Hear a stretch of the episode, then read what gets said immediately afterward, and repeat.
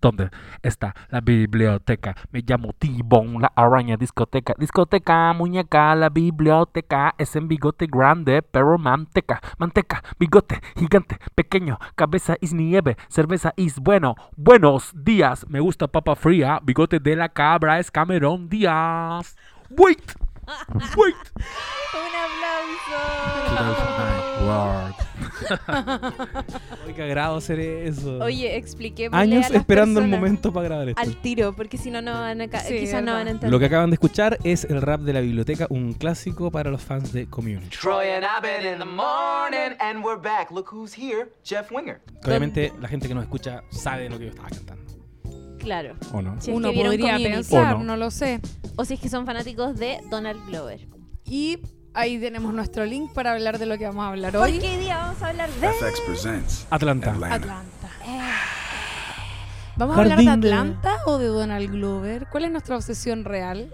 Uno habla de todo eso al mismo tiempo. Yo, cre- yo creo que lo vamos a desentrañar a lo largo de este capítulo. Sí, me parece. Porque tenemos un apartado que se los voy a leer porque no, nos identifica absolutamente.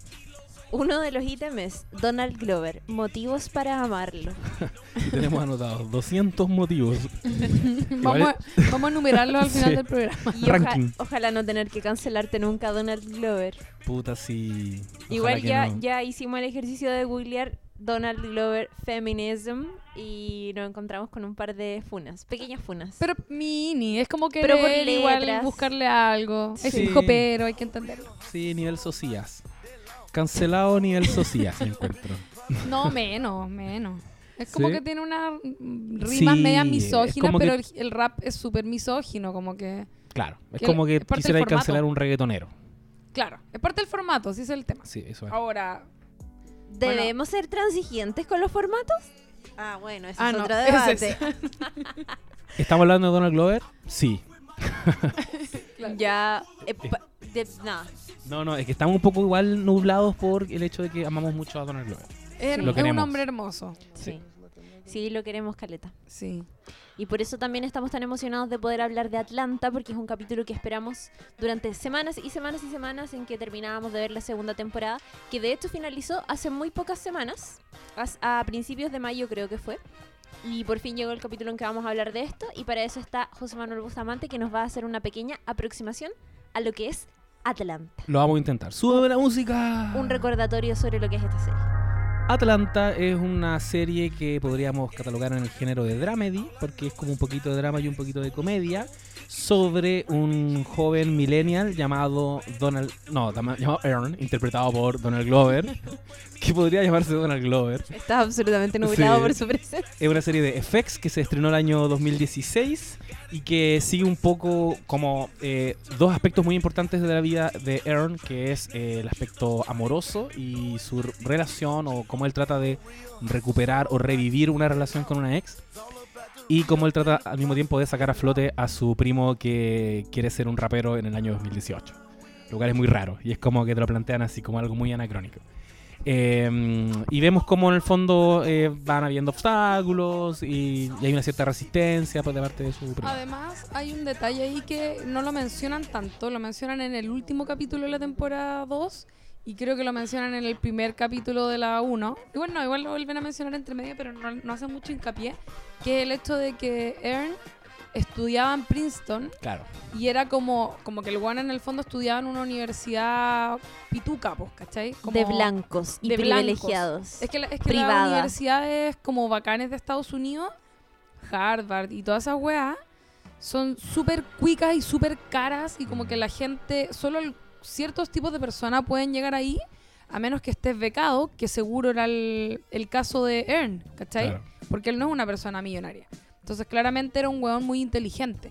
Y eso como que te lo, te lo plantean al comienzo de la serie para que uno entienda que este weón no es cualquier persona, que es un weón muy inteligente, Inteligente, claro. pero que al ser negro, afroamericano, ¿no es cierto? Es como que tiene más dificu- dificultades que el resto y que también esta decisión de meterse a administrar al primo hip, eh, rapero eh, es como un es como un riesgo súper grande, como que te estáis saliendo totalmente de línea Claro. para meterte al mundo como obvio de los negros. Como eso- esa Sí. sensación me queda a mí. Como Y que eso- él vive una, una especie de retroceso en su vida. Sí, y Claro. eso también es como un discurso de entrada sobre lo que te va a contar la serie. Es como, este loco es un... Ern es un weón brillante que fue a una universidad privada de blancos, pero es negro y ahora está tratando de hacer otras cosas en su vida, como creo que ofrecer tarjetas de crédito en el aeropuerto. Sí, o seguro, una O- cosa o- así. sí, como seguro. Y Claro. eso lo mencionan al principio y después como que se hacen los locos, pero, pero es algo que está ahí como no es gratuito. O sea, por algo dicen esa cuestión porque quieren a- a decirnos algo con eso. Y lo vuelven a mencionar en el capítulo, en el último capítulo, pues, donde él lleva a su hija, o sea, van a una reunión con Van, que es su, Claro. su ex mujer, eh, al colegio de Lottie. Y donde le dicen que Lottie es básicamente como una niña súper dotada y ella le dice, ah, pero es que seguramente lo sacó de ti, tú que fuiste a Princeton y eres tan inteligente. Sí. A Van le encanta como resaltar eso de Ern. En Sí. el capítulo en que van a la casa de esta pareja como que la, que la mujer es negra y el esposo es blanco y que es como que está obsesionado con la cultura negra, Sí. también ella lleva a Ern, siendo que no estaban como totalmente emparejados de vuelta, como para mostrarlo y decir, sí, pues está mi pololo que va en Princeton, ¿cachai? Sí. Como... Sí, es un tema recurrente en la serie. Sí, oye, un aspecto súper importante de Atlanta es que eh, tiene como una manera de entregar los capítulos que es muy particular, que es que no te va contando una historia cronológica, sino que son capítulos como que yo diría que en la segunda temporada parece que las cosas son más cronológicas, pero en la primera suceden como de manera súper desordenada y de hecho eh, me parece que el primer capítulo de la primera temporada, que es como donde sucede toda esta cosa con como, como esta suerte de balacera fuera de un local nocturno, como que cinco capítulos después te dan a entender que eso sucedió hace muy poco o como la noche anterior. Y entre Ah, medio hay un par de capítulos también. Como que no está tan ordenada cronológicamente y son historias que tienen conclusión en sí mismas. Como Sí, Auto, claro, como... Son autoconclusivas, autoconclusivas. pero sí. igual trazan como eh, tramas un poco más horizontales que atravie- Sí. atraviesan a toda la serie y eso es lo que le hace más drama finalmente. O sea, Claro. de hecho, la- él administrando a Paperboy es como lo Sí, que po. lo que atraviesa, es como la gran trama de la de la serie, como su columna vertebral y a raíz de eso va a ir contando la vida de estos personajes. Claro, eh, corríjanme, en esto él al principio no era el manager de Paperboy, ¿no? Es que no tenía, no tenía Y él ahí en el aeropuerto se entera de que está como viralizándose Sí. su One Hit Wonder, Sí, que es un, Paperboy. un compañero de trabajo Sí. está viendo como el video viral y él dice como, oh, es mi primo, ¿cachai? Sí, y yo creo que igual la dice- serie eh, se hace cargo de, de algo. eh, Aaron no es un personaje tan querible de buenas a primeras, lo estábamos hablando antes, quizás. Incluso podríamos especular que a las mujeres les cae, no les cae tan bien. No generaliza. Es verdad. Algunas mujeres con las que yo he hablado, que Como a un nosotras. estudio que hice, eh, y tiene que ver con que él igual es un poco arrogante y, y quizás como que, claro, probó un poquito el éxito al irse a esta universidad super cuica. Él es el único que siente que está como viviendo un retroceso. Igual él toma un poco Paperboy con una actitud media paternalista, como casi como te voy a ayudar, ¿cachai? Te, te voy a sacar adelante. Como obvio que no la estoy haciendo bien, yo que tengo mis conocimientos de persona que fue a la universidad Sí. voy a poder encargarme de esto. O sea, de hecho, Ern, eso es lo que a mí no es que me caiga mal, no es que me caiga mal, pero pero sí pasa que es como un personaje egoísta, ¿cachai? Sí. Uno se da cuenta de eso eh, respecto de su, de su relación con Van. Eh, con Paperboy hace la pega más que nada, pero también cuando llega a su puerta a ofrecerle ser el manager, el guan le dice, ah, buena, chucha, no te veía desde que se me murió mi mamá, ¿cachai? Como... Claro. Y... Y bueno, no, eso en realidad. Como que siempre- siento, siento que es un poco eh, egoísta, ¿cachai? Sí, y, y siempre existe como una resistencia de parte de su primo Paperboy, que se llama Alfred, a, Oh. a seguir los consejos de Earn. po, Porque eso es frustrante un poco para él, porque eh, yo creo que Alfred se puede definir como un personaje eh, como estático que trata de a veces medio retrógrado, que no se quiere entregar como al mundillo de las redes sociales y muy crítico de los millennials. Es como, es rapero, ¿cachai? Per- Pertenece a otra época. Entonces como que Aaron le dice, tenemos que ir acá, debería hacerte un Instagram. Eh, hay, una, hay un capítulo en que lo lleva a una especie como de Spotify. Están como tratando de negociar, a crearle una cuenta a Aaron. Y le ofrecen presentarse ahí como en la oficina de todos estos hueones y son unos hueones que no lo pescan y que como que no dejan de... Puro blanquito. puro además. flanquito y él se niega. Que es que lo miran como bicho raro también, po. Exacto. Y... Es como una wea exótica. Sí, pues, y es muy, muy tradicionalista Alfred. Y creo que esa esencia que tiene él, como estancada, eh, la desarrollan en un capítulo entero, que es el capítulo de la peluquería. pues. Cuando es un gran capítulo. Cuando Es de hecho loco. se va con una insta, con una suerte de Instagrammer, No, yo estoy hablando de otro. Es Ah, que está ¿cuál? ese parte Ah. como en una peluquería. Yo estoy hablando, es que, donde lo Eh, hacen perder todo su tiempo. sí. Bueno, aquí voy a saltar a la temporada 2 al tiro, eso sí. Espérate, no sé qué película esté Estoy hablando de cuando, después de que tenemos ese capítulo maravilloso de la Beer Fest, Donde termina, Te- con termina con- Perfecto. Después como que descansan un poco de la trama de Sí, po. Aaron y empiezan un- a meterse a, a explorar un poco en los otros personajes. Y el primero que tenemos es de Paperboy en una peluquería Ah, es que pidiendo un corte de pelo. en mi mente el de la Instagram era el mismo, pero no. No, no, son distintos, No, pues pero, el otro. eh, pero es ese. El de, el de la Instagrammer es el del bosque. El del bosque, sí. Sí, sí. Sí. Y, en, y en este capítulo, eh, de alguna manera, sale a flote la esencia de Alfred porque es la única razón que te puede justificar que él no lo manda a la cresta en la escena 1. Que es un weón odioso, que nunca le, le hace el corte de pelo que él quiere y que Que lo tramita, y es un chanta y le ofrece cosas y no las cumple. Y con la actitud que tiene, como la rudeza que aparenta tener en Paperboy, el bueno lo manda a la cresta nunca en todo el capítulo. Y eso solamente se entiende porque ah, te lo explican al final. Cuando el weón vuelve a la peluquería después de un tiempo y elige a otro peluquero, se sienta con ese peluquero y le dice como, eh, ¿qué corte quieres? Como, en el fondo cambió a su peluquero. Y, y trata de explicárselo y es como, ah, como no puedo. Necesito que me haga el corte que este weón conoce, ¿cachai? No es capaz de cambiarse de peluquero. po. Yo siento que eso de alguna manera eh, trató de hacer la serie después de que, de que termina Aaron con Van. Trató de mostrarnos como la esencia de los personajes porque después viene el de Teddy Perkins. po. Que según yo también de alguna manera es como veamos qué pasa con Darius en este En un mundo de él que en un, mundo, de freak. él, sí, un mundo freak. ¿Qué lo mantiene aquí?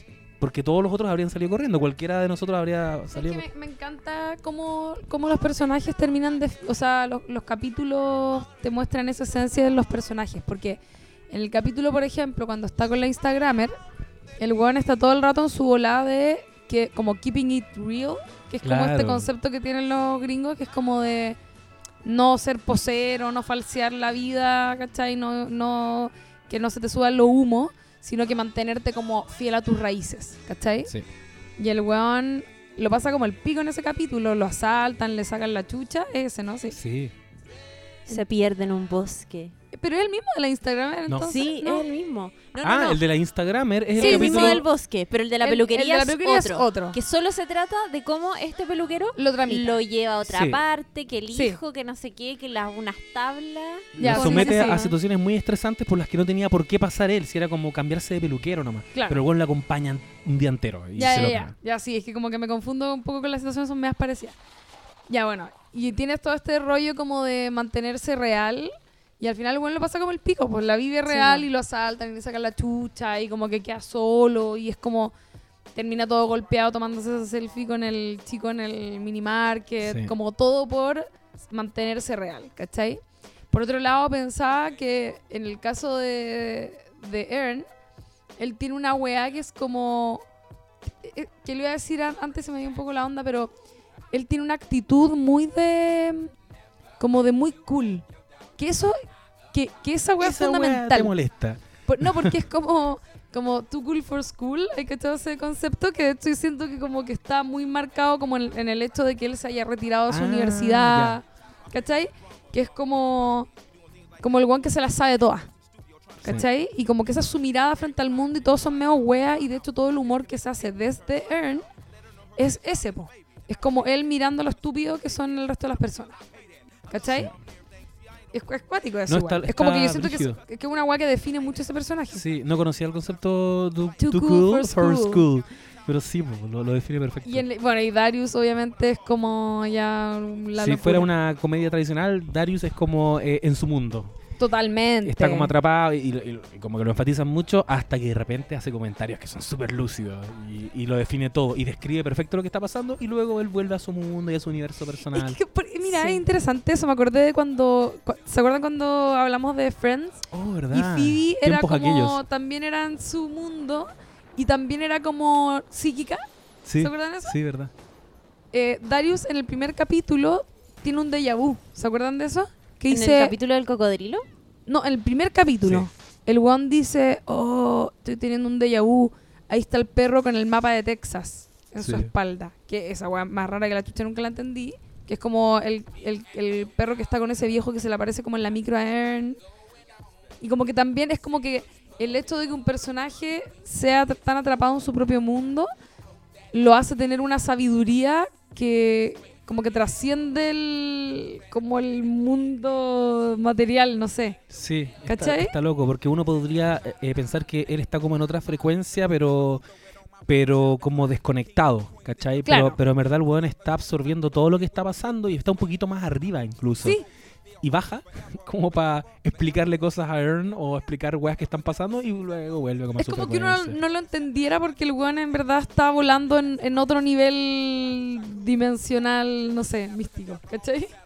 Sí, yo quería comentar eh, a propósito de, no sé si ibas a decir algo, Claudia Cayo, te iba a hacer un No, gesto, solo, pero- solo iba a hacer la acotación de que Darius está interpretado por Lakeith Stanfield, que es el que es uno de los actores de Get Out. Sí. Que Get Out es muy importante para una serie como Atlanta, porque eh, algo que vamos a hablar en este capítulo, no sé si era lo que iba a introducir Oh, ahora, heavy, era, pero- era eso. pero, pero es el tema de, de todos los géneros televisivos que se cruzan en una serie como Atlanta y que lo tienen a uno como espectador y toda la crítica no pudiendo definir qué género es esta serie por completo. Como que nada es tan radical en Atlanta. Entonces eso también me parece que es como muy propio de lo que se nos quiere contar y de, de- los discursos que entrega también sobre comunidades negras en Estados Unidos o sobre el mundo de las redes sociales o sobre ser mujer hoy en día. Como, ¿cachai? Sí. ¿Qué vaya a decir tú? Oye, qué pase de gol me diste, porque yo ah, ya. No, yo eh, a propósito de Get Out, que es una serie que teníamos que por lo menos mencionarla en este podcast Una porque, película. o sea, Dialoga- una película. Dialoga mucho con Atlanta. Sí, es po. como la hermana de Atlanta todo el rato. De hecho, eh, eh, Get Out, en una escena al inicio de la película están escuchando Chiles Gambino, que es la banda de Donald. Glover.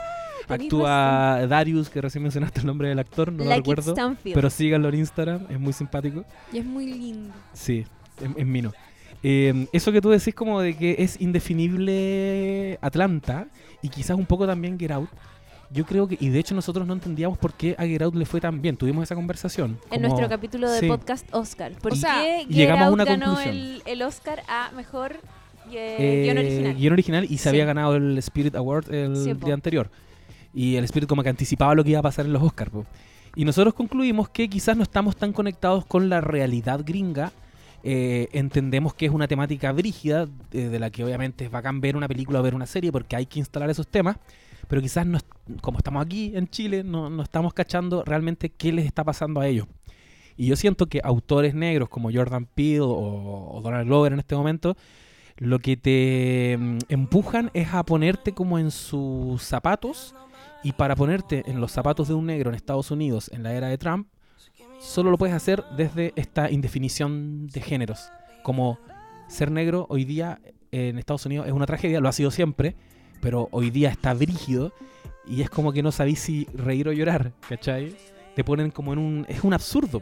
Qué buena, Sí. me gustó tu A reflexión. mí me pasa lo mismo y también que, que, que muchas de las cosas que se han hecho tradicionalmente en series o en el cine, como con respecto a mostrar la comunidad negra en la pantalla, tienen que ver con situaciones muchas veces ligadas al drama, ¿cachai? Como, como hablar mucho de lucha de derechos, ¿cachai? Como Claro. películas históricas. Como el pasado, como Y que a- eso fue alguna Sí, vez. po, y ahora el contexto de ahora es súper friqueado en Estados Unidos, porque llegó Trump, eh, bueno, Atlanta me parece que incluso empezó antes de que Trump saliera electo presidente, pero también estaba todo este clima de chucha, vamos a tener un empresario tan facho gobernando Estados Unidos y es como un weón que era productor ejecutivo de un reality show, era como una weá muy rara y que también es un contexto muy de redes sociales, que es algo que Atlanta rescata en caleta de capítulos Sí. donde parece que toda esta como realidad que no es tal se cruza con la realidad real de negros luchando por sus derechos en Estados Unidos sí. y cómo eso se vuelve súper como engorroso y surrealista en muchos casos, ¿cachai? Me hace mucho sentido eso que decís, porque además yo creo que antes, o sea, además de las películas que a lo mejor pueden habl- haber hablado de la esclavitud o de un contexto histórico en el que los afroamericanos lo pasaron pésimo, pero el resto del tiempo uno veía a personajes negros como desde una white gaze, ¿cachai? Como de una mirada blanca. Sí, po. ¿Cachai? Mm. Entonces, los personajes eran la mina como así, Claro. No sé, muy chistosa y gritona. Y los hueones simpáticos y, ¿cachai? Como Oh, ¿verdad? El como negro que te hace reír. po. el negro que te hace Sí, reír y que o se moría al principio de la película o no lo mataban nunca Mm. porque había que ser cuidadoso. Como que ahora que hay negros haciendo, eh, estando ellos en puestos de poder, ¿cachai? Como decidiendo cosas, haciendo sus propias series, eh, dirigiendo, escribiendo, haciendo de todo, tení otro tipo de contenido y nos están mostrando que en realidad su forma de vernos, o sea, de ver a los blancos, que, con los que me estoy identificando en este momento como desde, desde esa cultura que aprendí, Te creí blanca, Lula. era, sí, este es tu momento. Sí, pero es que igual Por es Aria. No, Ah, de- en verdad de no ver- soy blanca. De ver, no, no, de ver, de ver al, al resto como de los de los blancos gringos, era eh, desde un eh, terror de que estos huevones eh, como que son como que no son honestos al momento de tratar con ellos. Eso siento yo. Oh, qué locura. Eso es, pues. Eso es, ¿cachai? Es como están siendo todo el rato políticamente correctos con nosotros, pero eh, como tienen doble intenciones, ¿cachai? Eso lo- es lo Como que... en realidad nos temen, en realidad, eh, ¿cachai? Es muy, muy cuático. De eso se trata Get Out, po, finalmente. Es convertir eso, esa sensación en una película de terror. Claro. Y cómo es la forma de que uno, como eh, en este caso, eh, sambo heterosexual, eh, heterosexual. Amerindio. ¿A qué más me faltó? Amerindio. Él lo puede sentir, pues, ¿cachai? Cómo te pones en la carne de ellos solo con una película de terror psicológico. En este, en este caso, en Atlanta, para mí es como desde esta ambigüedad, como dramedy, podríamos decir, eh, pero que a ratos igual rosa todo el rato el terror psicológico, como en Teddy Perkins, Sí. y e incomodidad, todo el rato. Yo encuentro que es una serie que no es tan fácil de ver. No, de hecho, no sé si le ha pasado, pero yo, yo se la he recomendado a mucha Sí. gente Y no les gusta. y a varios no les gusta. Sí. al- como que a mucha gente le costó empezar a verla, de hecho. Y es como, no, ya le voy a dar una oportunidad porque como que toda la gente habla bien de la weá. Pero ponte tú mi... A los únicos que amigos que les gustó son los weones que son como más raperos. ¿Cachai? Como Ya. que les gusta el rap, entonces como que por ahí enganchan y la weá. Pero es, es difícil, Y sí. que no es una serie sobre rap. Y no pues, entien- ni no. Es súper Pero- difícil porque también cuando tú la cuando tú habláis de Atlanta, ¿qué chucha decís de Atlanta? Es po? muy difícil. Sí, eso es muchas cosas a la vez. Y a mí me ha pasado que al tratar de explicar como súper bien de qué se trata la serie, o qué género es, o qué historia cuenta, o cómo son los personajes, termino diciendo efectivamente lo que es, que es muchas cosas, y a la gente no le tinca, ¿cachai? Claro. Entonces, o, o desisten de ella antes de como darle una, o sea, como de darle una mínima oportunidad, o derechamente ya como que ven el primer capítulo y ven el segundo, y como las weas son tan distintas entre sí, y no tienen una correlación, es como... Es que- no es el tipo de serie que a mí Sí. me gusta, porque no es una serie tradicional tampoco, No, po, ¿cachai? y, no- ¿y qué le decís que le llamen la atención? Sí, po. ¿Cachai? ¿Qué les podéis decir como hay que verla por esto?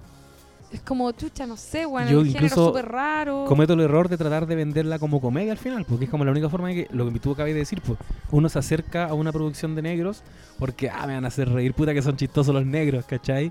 Y yo creo que ellos juegan, eh, Donald Esto Glover, no es el príncipe del rap. claro, Claro. ¿cachai? Juegan con esa trampa, po. yo creo que la- lo Sí. hacen, si igual ganó en los Globos de Oro por comedia, po. esa es la categoría como oficial, Comedia musical. pero tú te metís en esto y llegáis a cualquier weá, te, te lleva por muchos géneros. Efectivamente tiene un sentido del humor muy particular y que está a la raja. Sí, sí, está ahí. Como, te- pero, una- pero son unas weas loquísimas más encima, no es como un humor normal. Eh, estaba pensando que en, en el capítulo cuando van a la disco, que al final está hace como auto invisible, Sí, Sí. me acordé lo mismo. que esa wea es más rara que la chucha y es buenísima, es como alucinante lo estúpido y a la vez como me están poniendo una wea demasiado ficción, como ciencia ficción, en una serie que se supone que es súper como de la realidad pura, ¿cachai? Sí. Tiene Eso- como esos puntos de fuga surrealistas. Sí, muy. Eh, lo hemos hablado también que en algún momento Donald Glover, aquí si quieres lo puedes chequear porque tenemos una diferencia al respecto. Ah, Yo entendí que él dijo en una entrevista que esto era como mm, eh, Twin Peaks en Atlanta, ¿cachai? Así leí yo la entrevista. Mira, yo busqué eso antes de este podcast y la verdad, la verdad es que no encontré esa declaración. Yo lo, lo Pero vi- sí encontré muchas como similitudes, pero en particular, en particular, ya. con el capítulo donde sale Teddy Perkins. No, es que lo dijo en inglés. Es que yo lo, Sí, yo no, lo pero- vi en una entrevista, en una entrevista, que lo vi, como era un... Era un programa que lo animaba un viejo que no sé quién es, un viejo gringo, que de hecho terminaban llevando una niñita, weón, qué hermoso. Como que una niña se había viralizado un video de una niña chica que cantaba Redbone, pero con letras para vender sus galletitas de Oh. Girl Scout, ¿cachai? Girl Scout. No era como buy my cookies, no sé, ¿cachai? Y la weá era muy tierna, entonces llevaban a la niña al programa y como que conocía a Donald Glover y el weón terrible incómodo. Y en esa entrevista el weón decía que, que había mucha gente que comparaba Atlanta con una especie de Twin Peaks negro.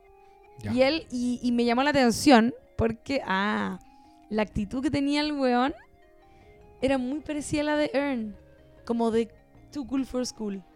Como que no le gustaba mucho responder las weas. Cuando, el, cuando el, el- el animador del programa le preguntaba las cosas, como, ¿qué pensáis tú? Porque le preguntaban mucho por qué hiciste un una serie que se trata de un rapero y de su manager, y tú eres rapero, pero sin embargo tú no eres el rapero en la serie. ¿Cachai? Como podría ya haberte puesto tú en ese, en ese papel. ¿Por qué no lo hiciste? Y él como que era- se complicaba N, así, como muy como una humildad eh, tímida, pero no sé. Sí, sí te Me llamó mucho la Falsa atención. modestia. Puta, yo lo quiero mucho Quizá- a él. No quiero que Igual me, es joven. no me empujes a que me caiga mal. No, no no, me no, no, hagas no, si no. Pero sí he tratado de buscar como momentos en que el weón sea como Troy, quizá. ¿Caché? Que Sí. yo, quiero- Sí. yo llegar por community y donde explique como con, con, no sé, muy entusiasta lo que está haciendo. Y no encuentro esos momentos. Claro, tiene esa actitud un poco como de, "Ah, ¿por qué tengo que explicar esto? Como This is America, po. Hay miles de videos en YouTube tratando de explicar todos los simbolismos que tiene ese videoclip. Y, y todavía no encuentro un momento en que él diga como... sí, No, weón". es que- eso está bien. Es que sabéis que además Donald Glover está súper retraído, como que no Sí. es... Es un weón que básicamente este era su año. El loco ganó caleta de premios con la primera temporada de Atlanta. Se había anunciado que venía esta otra y había mucha expectación. Eh, iba a ser. Iba a tener un personaje en solo, donde iba a ser Calrissian. Lando.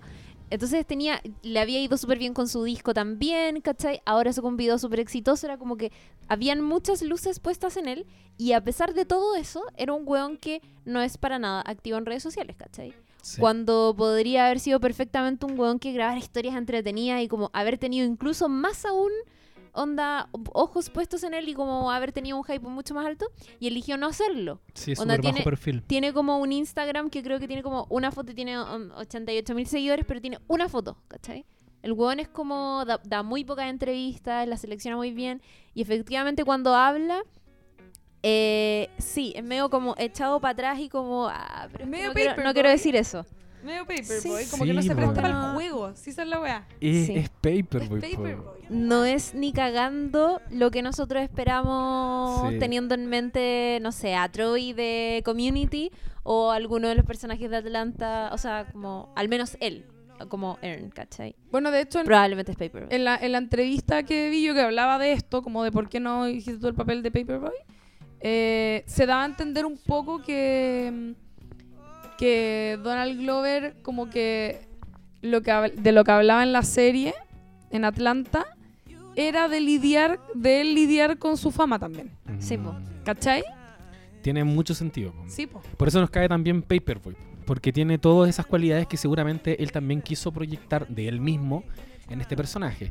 El hecho de que sea bajo perfil en redes sociales. Obviamente Paperboy es un personaje que no tiene redes sociales. Es como si tuviera un Instagram tendría solo una foto. Sí. Va a esta entrevista, se siente súper incómodo en este capítulo que es como canal de negros.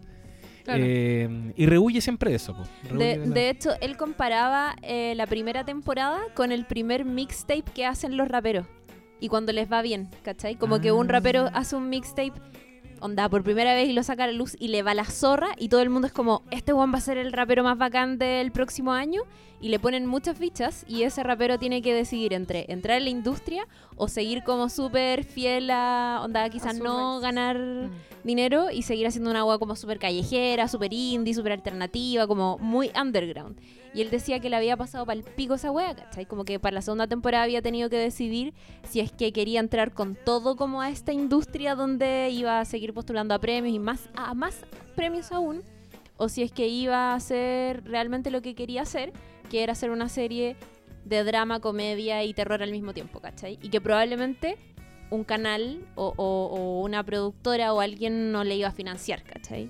Y que finalmente logró encontrar un punto medio y todo. Pero el Won comparaba todo el rato el hecho de estar haciendo esta serie, esta segunda, la segunda temporada que terminó hace poco, con, con, con lanzar la carrera de un rapero como para hacer todo un éxito, ¿cachai? Qué buena. De hecho, la segunda temporada es como un disco. Se llama Robin Season. Sí, eso, Y- eso también es súper importante porque... Tengo un nombre en la Que temporada. tenga Sí. un nombre de Robin Season y que todos los capítulos están de alguna manera conectados con esta temporada previa a, las festividades como Navidad y Año Nuevo, en que aumentan los robos en Georgia. Y, mm, todos los capítulos de la temporada 2 eh, de alguna manera muestran un robo. Todos. Incluso ¿Todos? todos. Al final Todos. también. Es que yo la vi con esa óptica. Entonces como que alguien me dijo como, oye, esta es la Robin Season, Sí. tiene que ver con los robos. Y Y, el- y busqué los robos. ¿Y el último capítulo cuál es el robo? Eh, me vaya a hacer pensar en este momento en el... Ah, ya no, porque pensé que me lo iba a No, decir pero es que, lo- pero, No, no, pero es que la, bueno, la segunda temporada parte como con una wea muy explícita. Sí, Que es un robo en una especie de local de comida rápida. sí. ¿Cierto? Ya, eso es como, eh, eso es como una wea muy Sí, explícita. no, hay otro momento en que a Alfred eh, también se lo cagan cuando... con una marihuana. Con una marihuana. Después Sí. ese capítulo como medio introspectivo en el bosque, también lo asaltan. Sí. Pero, pero también hay el otras de la cosas Beer como Fest. más... Que andaba un personaje robando cosas. ¿Verdad? Sí. Oye, ese capítulo también es muy piteado, weón. Pero yo también siento que tiene que ver como con cosas... O sea, yo por ejemplo ya en el capítulo del Beer Fest no, no me había acordado que había un personaje que efectivamente le había robado el celular a Van y como que ella tenía que, que seguir unas pistas o algo Sí. así para que se lo devolvieran. Pero también se hablaba mucho de que cada capítulo tenía una suerte de metáfora con respecto a algo que tú perdís, como que te, que te roba de alguna manera el contexto en el que estás. Y en el capítulo de, don- en- del Beer Fest, yo sentí que ahí a la que le arrebatan algo todo el rato es a Van, porque ella está, hacia el final del capítulo, está como manifestando explícitamente que quiere tener una relación seria con Ern y Ern como que no la pesca y como que esta, esta posibilidad de tener una vida familiar establecida, vivir con el papá de su hija y todo se le, se le ve arrebatada porque su pareja, entre comillas, definitivamente no quiere estar con ella de esa manera. Sí. ¿Cachai? Y como que sentí que le, le, oh, Oh. le arrebataron por fin esa última esperanza que tenía de que se concretara, porque ellos tenían una relación como súper Ambivalente. ambivalente. Era como que a veces era y otras veces no era. Era y por eso también odiábamos a Ern. Y en ese capítulo la weá se cierra y Es que en ese como, capítulo dejan a Aaron no. como el, el saco de Sí, weas que es Sí. pero, lo- pero siempre lo fue un poco, si ese es el tema. O sea, Mm. desde un lugar súper honesto y en ese sentido es como se agradece también que no sea como moralista, Claro. ni con el final meloso, ni nada. Pero la realidad es muy triste, po, ¿cachai? Es como... Yo creo que Ern igual ama probablemente a Van, ¿cachai? Pero el weón no sabe comportarse como una buena pareja con ella, ¿cachai? Así de simple. Y ahí es cuando yo te digo que como, como que descansan un poco de ellos dos. Sí, po. Que Sí, heavy po. emocionalmente ese momento. Y de ahí como ¿Verdad? que nos vamos a Paperboy en la peluquería y después nos vamos a un maravilloso capítulo llamado Teddy Perkins, que ahí recién vuelve a aparecer Aaron. Y brevemente. Y muy brevemente, y en una actitud también como, En como el que auto. se conecta mucho con lo que le pasó Y el, con... el capítulo de Drake, que bueno, me cagué tanto de la risa con el final, como Drake es mexicano. Es como Ah, tú me sí. llamas a mi celular. Sí, La es- cagó. es un gran capítulo. oh, qué buen capítulo. Ese es como el capítulo de Van.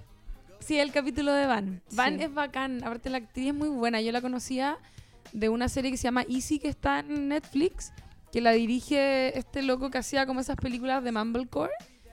Y la- a mí la- esa serie me encantó.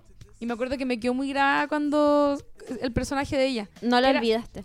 Que, era, que aparecía en más de un capítulo además, porque las- esa serie tiene como... Sí, tiene como un casting como que vuelve como que a- un capítulo, son historias como independientes cada capítulo. Y sin embargo hay solo una historia que es como que se vuelve a ella. A pesar de que los personajes están interconectados porque viven todo en Chicago y no sé Mm. qué. Pero como que se volvía la, a la historia de, de ellos y de su pareja en realidad, que era el hermano de James Franco, con la cerveza y no sé qué. Y ella es muy buena actriz, muy bonita y es muy carismática, siento. Sí. Bueno, uno de los mejores capítulos de la primera temporada, de hecho, es el capítulo es un capítulo que está centrado en ella, po. Sí. El de la amiga... El de la amiga. Es como escort.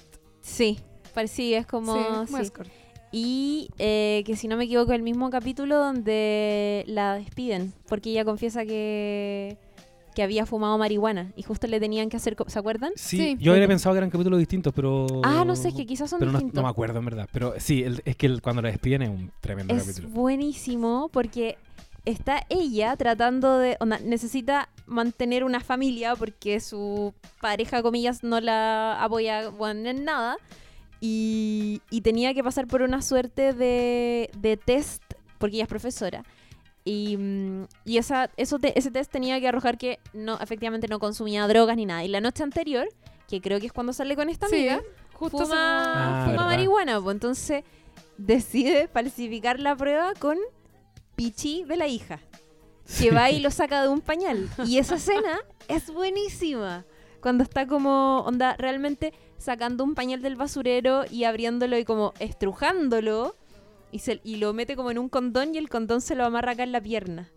Y después va al baño a pasar todo este pichi a la prueba y el condón se hace tira. Va y decide decir la verdad, puta, ayer me fumé un pito de marihuana. Qué bueno que me lo dijiste, pero estás despedida. Y Oh, es qué un, terrible Y es esa un weá. capítulo que termina con un niño con la cara blanca, Sí. que es concha tu Que madre. evidentemente un guiño, supongo yo, a, a lo que vamos a ver después, con Teddy Con Perkins. Teddy Perkins. Sí, po. No me acuerdo lo del niño. Es, es heavy, es Sí. muy raro eso. De hecho, Es yo quería comentar algo. Esta es una serie que está llena de simbolismos y dobles lecturas y muchas, muchas capas. O, que o aquí, que al, aquí se al nos van menos a ir. te dan esa sensación. Sí. Porque no sé qué significados claro. tienen, ¿cachai? Es que eso quería decir. Hay muchas cosas que aquí no las vamos a, no las vamos a explicar, así que también los, los invitamos a que nos digan como, no, el niño significa esto, porque en este momento yo no sé qué significa ese niño. Solo Es me, como- me incomodo mucho, me es perturbo. como que la serie tiene un constante como decorado que, que sugiere que hay mucho simbolismo y, y como algo muy profundo detrás. Que yo creo que lo hay probablemente. Pero así como darse la pega de, de intentar desentrañarlo, puta, al final va a depender mucho de las interpretaciones, ¿cachai? Sí, de lo tan conectado que puedes estar con la cultura gringa. Es que yo eh, creo que por ahí es donde nosotros fallamos más también. Sí. Bueno, eh, Teddy Perkins es eso. Hay, hay como artículos en internet donde explican todas las referencias que hay en Teddy Perkins. Y son muchas cosas que obviamente cuando uno la ve la primera vez no cacha, porque te con la historia nomás. Teddy Perkins, que es uno de los mejores capítulos de la segunda temporada. Vamos Sí. a hablar al tiro de Teddy Perkins. Podríamos hablar del tiro de estamos. Sí, yo creo que sí. estamos en un momento Sí. para hablar de Teddy Perkins. Bueno, Teddy Perkins es uno de los capítulos más comentados de la segunda temporada. Eh, ayúdame con el número porque no estoy segura. ¿El 2 por cuánto? no, no ¿No? acuerdo. ya, no bueno, lo, lo vamos a corroborar. Pero Como seis, Eh, una cosa así, siete. 2 por 6. ¿Te acordaste? Sí, Qué lo, acabamos de corroborar. Es el 2 por 6 Y es uno de los capítulos más comentados de la segunda temporada. Porque, como decíamos, Atlanta no es ni comedia ni drama. Y a veces se, se, se pega unos patinajes profundos en, en el terror psicológico o en las cosas más surrealistas. Y este es un capítulo que so- sobre- sobresalió eh, en esta temporada porque es uno de los más largos. Y cuando se emitió por primera vez en televisión, de hecho, fue transmitido sin cortes comerciales. Sí. Onda, y fue Guau. como el único capítulo que como tenía una duración que era un poco más larga y como se sabía que era especial y que iba a corresponder a una lógica que era más bien como como de terror, donde necesitáis tener a un público como constantemente enganchado, decidieron no ponerle comerciales, ¿cachai? Claro. Y es un capítulo que está, eh, que está centrado en Darius, Sí. que va a la que está como obsesionado con obtener un piano que vio en internet y que es gratis, pero tiene que ir a buscarlo a la mansión de una persona que lo tiene como probablemente por herencia o no sé. Y llega a una mansión de eh, un multimillonario que vive como en una suerte de una casa gigante como en medio de un bosque. Medio abandonada, sí. Sí, me abandona muy tétrica. Y el- este, este personaje, el dueño del piano, se presenta como Teddy Perkins. Y Teddy Perkins es interpretado por Donald Glover. Wow. Sí, Lula, por Donald Glover. Mi cabeza explotó. Esta es una, estamos como dramatizando algo que Sí. sucedió efectivamente Esto es hace algunos teatro. días. Que sucedió cuando estábamos grabando el podcast con nuestros amigos de Seriepolis. Sí, le mandamos un abrazo también. De, De podcast. podcast a podcast. podcast. Ah. Sí, como que eh, la Lula no cachaba eso y, y es heavy. En verdad, cuando todos nos dimos cuenta fue como Sí. mind blowing. Ahora, igual, cuando aparece Teddy Perkins, eh, uno sospecha que. ya, yo sospeché al tiro que era un negro.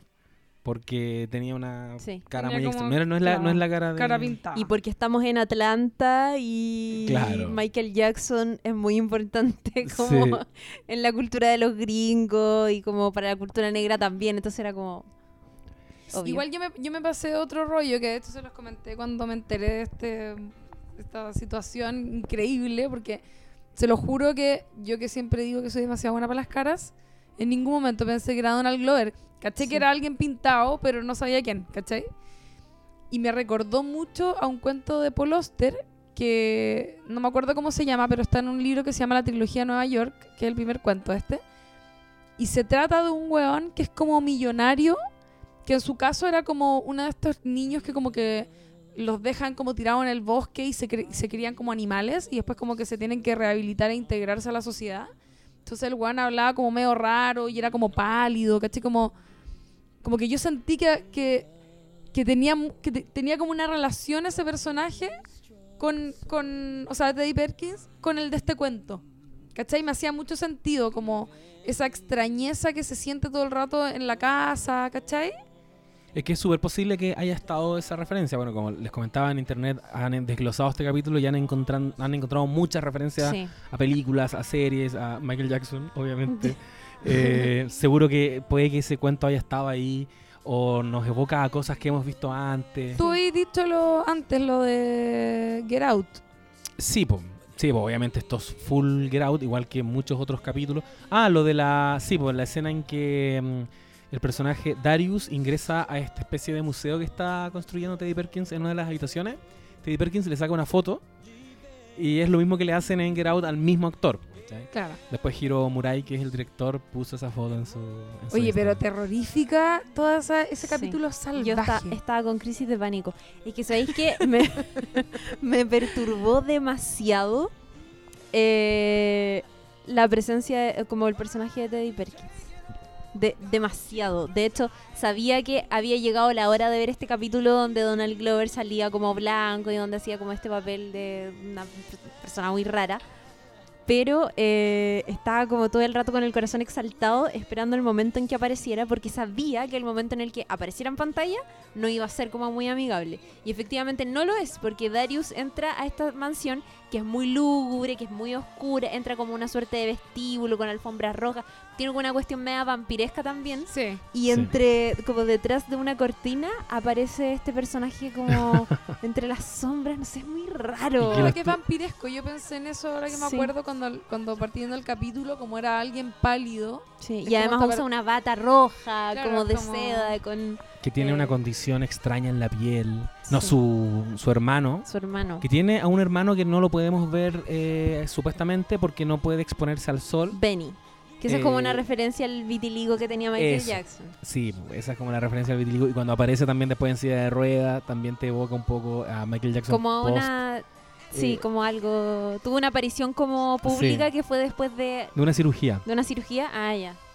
Sí, que es donde que es una foto muy típica de Michael Jackson como saliendo de, de una clínica o de algo así tiene que haber sido donde sale efectivamente como tapado así. Puta madre, Como... Sí. Además, eh, el recordatorio de Teddy de terminar un sombrero para Dion Warwick. No sé si lo ubican porque estoy, Sí, estoy sí. revisando aquí las referencias. señora. Era la amiga cercana y colaboradora de Michael Jackson. Ah, ya. ¿Cachai? No, así como que lo, lo más evidente y lo más directo acá es Michael Quiero ver ese Jackson. torpeo que tiene. No, es que está brígido. detalles. Mira, solamente voy a enumerar sin profundizar. Eh, Stevie Wonder, lo mencionan varias veces, Sí. salen varias canciones de él.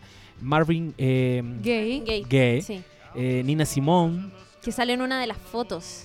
Que, Sí. le- que cuando se, se acerca como a ver las fotos que tenía de Benny, porque el hermano de Teddy Perkins era un pianista Claro. que, está, que ahora estaba enfermo y que está en esta mansión, pero que Darius nunca, como que al principio no sabe en qué parte de la mansión está, no sabe en qué condiciones está tampoco, y se acercan a ver como una especie de, no sé, como de mueble con fotos, con varias cosas de su carrera y todo, y tiene una foto donde sale con Nina Simone. y es Oye. el momento en que Darius se cacha que, que él es negro. po. Sí, porque po. es como, bueno, no tiene de dónde ser blanco este weón. Claro. Y no, aquí podría seguir enumerando. Si hay alguna que te interesa, Luna, te la puedo está muy interesante. Get Out, ya lo dijimos. Psycho, eh, El Hombre Invisible, The Breakfast Club, Sí. eh, Sunset Boulevard. ¿Qué eh, de Breakfast Club? Porque en una parte eh, Teddy Perkins tiene como una eh, abre como una cosa que quiere que sea un museo, Sí, como sí, para, para los padres de grandes artistas que les exigieron mucho a sus hijos y que por eso terminaron siendo como las grandes estrellas que son. Que era un poco la misma historia que tenía, que tiene su Michael personaje Jackson. con el... Ah. Sí, pues, pero que tiene eh, Teddy Perkins con su hermano Benny, porque ahí él le cuenta de hecho a Darius que su papá lo hacía practicar como el piano, Claro. como dos veces al día, onda como... Sí, era Sí, era un papá muy excéntrico. Bueno, Y menciona al papá de Michael Jackson Era pianista y practicaba nueve horas diarias la wea. no sé. y menciona a el padre de Emilio Esteves de The Breakfast Club, que lo deja como en... Emilio Esteves, el papá de Martin Chin. Ay, no sé. ¿Ustedes cachan eso? No, no tenía. Carlitos Esteves es Charlie Chin. ¿No cachan esa weá? No. Estos weones. eh, Emilio Esteves es el hermano de Charlie Chin. ¿Conocen a Emilio Esteves? Es el rubio jock de Breakfast Club. Sí, pero no cachaba que... Se llama. Búscalo. Golpeadísimos.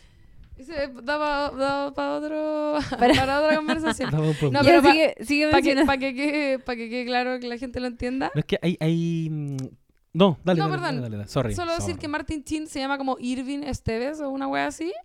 Y tiene dos hijos que yo conozco al menos, que son Emilio Esteves y Charlie Chin. Que en verdad es como Carlos Esteves. Obvio que, claro, se y se cambiaron Juan. el nombre como para funcionar en, Hollywood. Qué y- curiosamente- no tenía idea. Emilio Esteves, que era como mino y rubio, como mucho más agringado que, que Charlie Chin, por ejemplo, eh, como que tuvo su momento de fama con Breakfast Club y todo eso, pero después como que no le fue muy bien.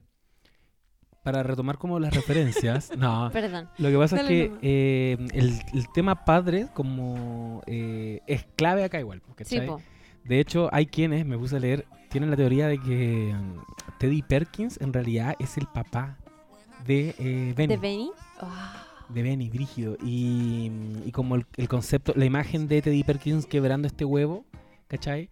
Que tiene que ver un poco con la referencia que él dice después, pues para, como es como para hacer, no sé, tortillas tienes que romper algunos huevos sí. que era como el método que tenía su padre de crianza con ellos, que es como ser muy duro para que los huevones sean muy exitosos. Y a propósito de Martin eh, Gay, Teddy explica que está construyendo un ala del museo eh, en su casa donde se la va a dedicar a los padres, donde planea celebrar a hombres como Joe Jackson, Marvin Gaye padre, el padre de Tiger Woods, el padre de Selena Williams. Y aquí dicen que la referencia a Marvin Gaye padre suena especialmente cargada porque Marvin Gaye fue asesinado por su padre. qué heavy. ¿cachai? Al igual que Teddy es asesinado al final del episodio. Sí, tiene, sabéis que me hace mucho sentido porque de hecho, ¿por qué se quiere construir un museo a él mismo? po? Sí, po, Sí, po. ¿cachai? Mm, sí. No, es brígido. Bueno, aquí dice la masacre en Texas. Búsquenlo. Eh, bueno, Sí. el sombrero de Sammy, eh, de Sammy, ¿cachai? Esa parte cuando el eh, Darius para explicarle por teléfono a Alfred eh, a qué le recuerda este personaje, les dice que es como el sombrero, es como de Sammy Sosa Hat. Eh, es un jugador de béisbol negro que en una entrevista con, en una entrevista en ESPN salió con muy maquillado al punto que se veía como rosado. Y en esa entrevista él está usando un sombrero rosado, ¿cachai? Por eso que en el auto ellos se cagan de la risa y dicen, "Pues, ¿qué onda? Pero si el, su piel es del mismo color que el sombrero, ¿cachai? Ah. Sí, porque además sale como blanco, ¿cachai? Sí, y él no es blanco, es está- negro, po, sí, que eso, eso es importante. Oh, y eso es la- le estoy mostrando a la Lula la foto en la entrevista.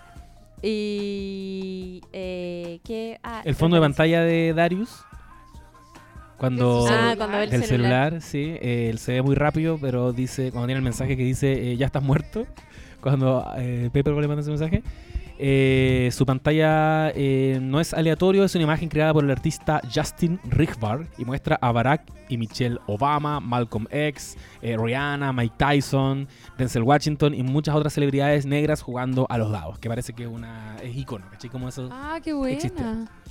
No, es, es me brígido. encanta, me encanta el análisis de ese capítulo porque es loquísimo. O sea, al final eh, es que hay, o sea, no sé si el, el final exacto, pero cuando eh, mueren, eh, todos estos, eh, queda Darius más encima ahí como tirado con todos muertos al lado, es heavy, es como, ¿dónde está la comedia ahí? Sí, es que por eso hay capítulos en Sí. los que efectivamente no te reís nunca. No, heavy. Y hay otros capítulos donde está ahí como todo, todo el- como así, como...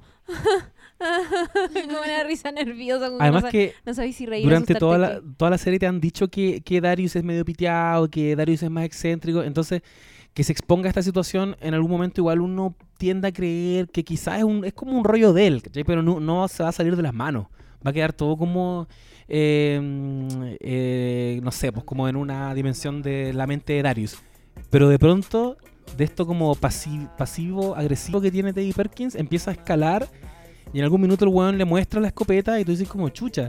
Pues Yo igual progresivamente sentí que, aunque me daba miedo el ambiente y el universo de este capítulo y la casa es muy tétrica y Teddy Perkins es muy raro, nunca pensé que realmente le iba a pasar algo, ¿cachai? No, po, Como que igual eh, Atlanta juega con eso. El weón se va a ir con el piano y va a terminar en eso. claro. Y no, No, es rarísimo en realidad. O sea, me, me gusta mucho que, que haya sido un capítulo de Darius porque, como decíamos antes, eh, él se merece un capítulo así. Con lo piteado que es, es como Sí. que no podría ser un capítulo normal, ¿cachai? Sí, es verdad. Como eh, a diferencia a lo mejor de Paperboy, que igual lo meten en una situación medio extraña en ese bosque y todo, pero, pero es como más mundano, ¿cachai? Como que lo, lo aterrizan más.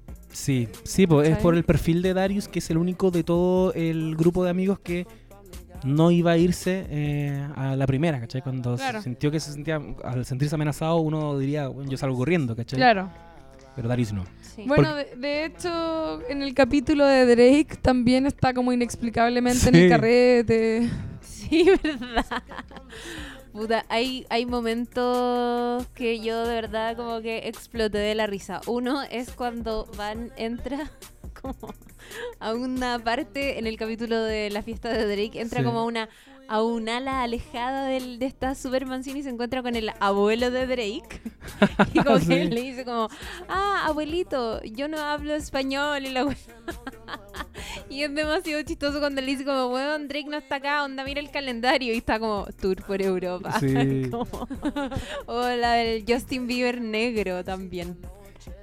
Oh, ¿te esa weá, weá es- maravillosa. Es demasiado freak, weón. Es como, obviamente, que el tema racial pasa a un plano tan secundario que es como, weón, es Justin Bieber. Claro. Sí. ¿Cachai? Justin Sí, Bieber. ¿Por qué lo vaya a cuestionar? No, tenemos que poner un actor blanco para ser Justin No, Bieber. claro. ¿Cachai? Así como Ah, mira. en algún momento me acuerdo que los fans eh, estuvieron muy enojados, los fans de James Bond estuvieron un tiempo muy enojados porque un actor negro, estaba la posibilidad de que un actor negro interpretara a James Bond. Idris Elba, Dios, Sí. pero apolíneo. Entonces yo creo que tiene que ver un poco con eso. Es como, bueno, es Justin Bieber, ¿cachai? Es negro, no se cuestiona. A mí me gusta mucho el capítulo piloto, o sea, piloto, el capítulo 1, perdón, de la temporada 2, que es cuando va a visitar a su tío. Y aparece este cocodrilo. O, ¿sabéis Qué buen qué? personaje el tío. Sí. Me encantó ese capítulo. No, espérate. La- cuando aparece, la escena en que aparece el coco, en que, en que el cocodrilo sale de la casa, está acompañado por una música y una cámara lenta que está tan bien justificada y, y está tan, weón, es demasiado maravillosa. Yo estaba viendo esa weá como con asombro, pensando, Atlanta se fue a la chucha, quizás qué weá voy a ver en esta segunda temporada. Y efectivamente. ¿Sabéis que Yo antes quería comentar cuando estábamos hablando un poco de eh, contexto de Atlanta, por qué existe y todo eso.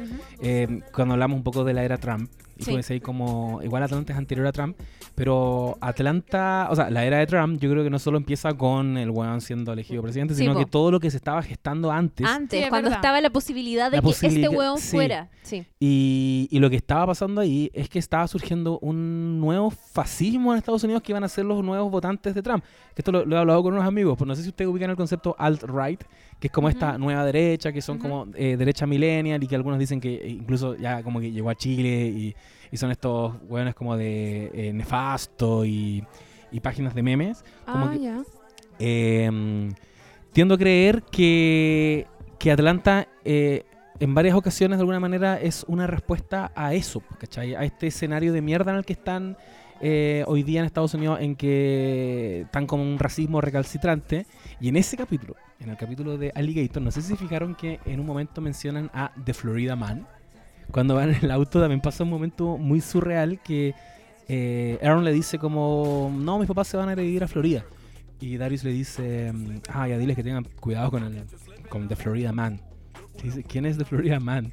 Y muestran a un huevón muy piteado que mata a una negra en el auto y comete como muchos delitos. No sé si recuerdan Pero es eso. como algo Sí, de sí, la me vida acuerdo. real.